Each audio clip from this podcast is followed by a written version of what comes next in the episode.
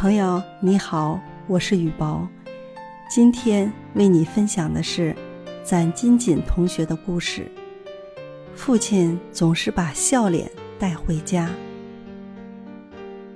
三年前的一天，我考高中，分数不够，要交八千元。正当发愁时，父亲回家，笑着对母亲说：“我下岗了。”母亲听了就哭了，我跑过来问怎么了，母亲哭着说：“你爸下岗了。”父亲傻乎乎的笑个不停，我气愤地说：“你还能笑出来？高中我不上了。”母亲哭得更凶了，说：“不上学怎么办？你爸就是没文化才下岗的。”我说：“没有文化的人多的是，怎么就他下岗？”无能。父亲失去工作的第二天就去找工作。他骑着一辆破自行车，每天早晨出发，晚上回来，进门总是笑嘻嘻的。母亲问他怎么样，他笑着说：“差不多了。”母亲说：“天天都说差不多了，行就行，不行就重找。”父亲道。人家要研究研究嘛。一天，父亲进门笑着说：“研究好了，明天就上班。”第二天，父亲穿了一件破衣服走了。晚上回来，蓬头垢面，浑身都是泥浆。我一看父亲的样子，就端着碗离开了饭桌。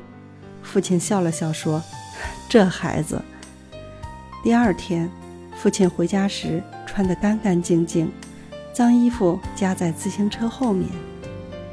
两个月下来，工程完了，工程队解散了，父亲又骑个自行车早出晚归找工作，每天早晨准时出发。我指着父亲的背影对母亲说：“他现在的工作就是找工作，你看他忙乎的。”母亲叹道：“你爸爸是个好人。”连找工作都这么认真负责，还能下岗，难道真的是时运不好？一天，父亲骑着一辆旧三轮车回来，说是要当老板，给自己打工。我对母亲说：“就他那样还当老板？”我对父亲的蔑视发展到了仇恨，因为父亲整天骑着个破三轮车，拉着货。像个猴子一样到处跑，我们小区里回荡着他的身影。他还经常去我的学校送货，让我很难堪。在路上碰见骑三轮车的父亲，他就冲我笑一下，我装作没有看见，不理他。有一次，我在上学路上捡到一块老式手表，手表的链子断了，我觉得有点熟悉。放学路上。我看见父亲车骑得很慢，低着头找东西。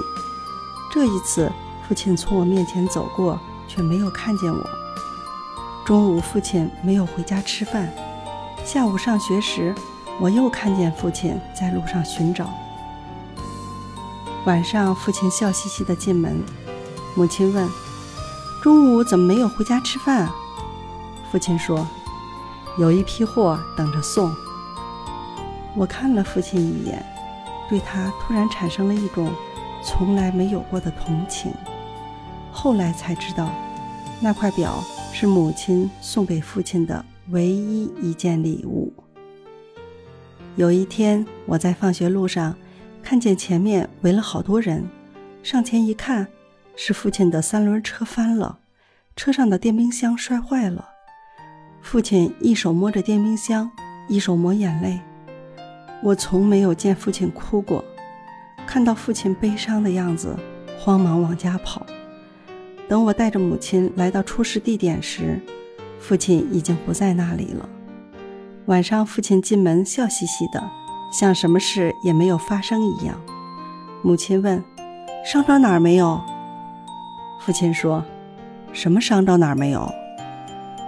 母亲说：“别装了。”父亲忙笑嘻嘻地说：“没事儿，没事儿，处理好了，吃饭。”第二天一早，父亲又骑着三轮车走了。母亲说：“孩子，你爸虽然没本事，可他心好，要尊敬你爸爸。”我点了点头，第一次觉得他是那么可敬。我和爸爸不讲话已经成了习惯，要改变很难。好多次想和他说话，就是张不开口。父亲倒不在乎我理不理他，他每天都在外面奔波。我暗暗下决心，一定要考上大学，报答父亲。当我学习遇到困难或者夜里困了，我就想起父亲进门时那张笑嘻嘻的脸。离开家上大学的那一天。别人家的孩子都是打的，或是有专车送到火车站。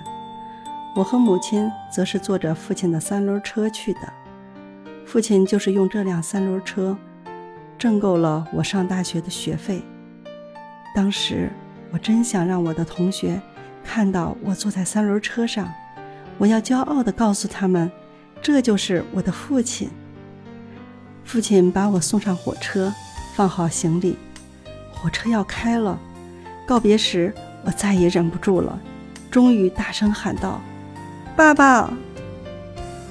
除了大声的哭，我一句话也说不出来。父亲笑嘻嘻地说：“这孩子哭什么？”父亲是家里的支柱，是一家人的希望。父亲有时也很难，在外面劳累奔波，有时还要忍受别人的白眼。但这位父亲深知自己的责任，所以他回家时从不把外面的风雨带回家。他要努力为家人营造一方晴朗的天空。以上这个故事送给天下所有的父亲，祝他们父亲节快乐。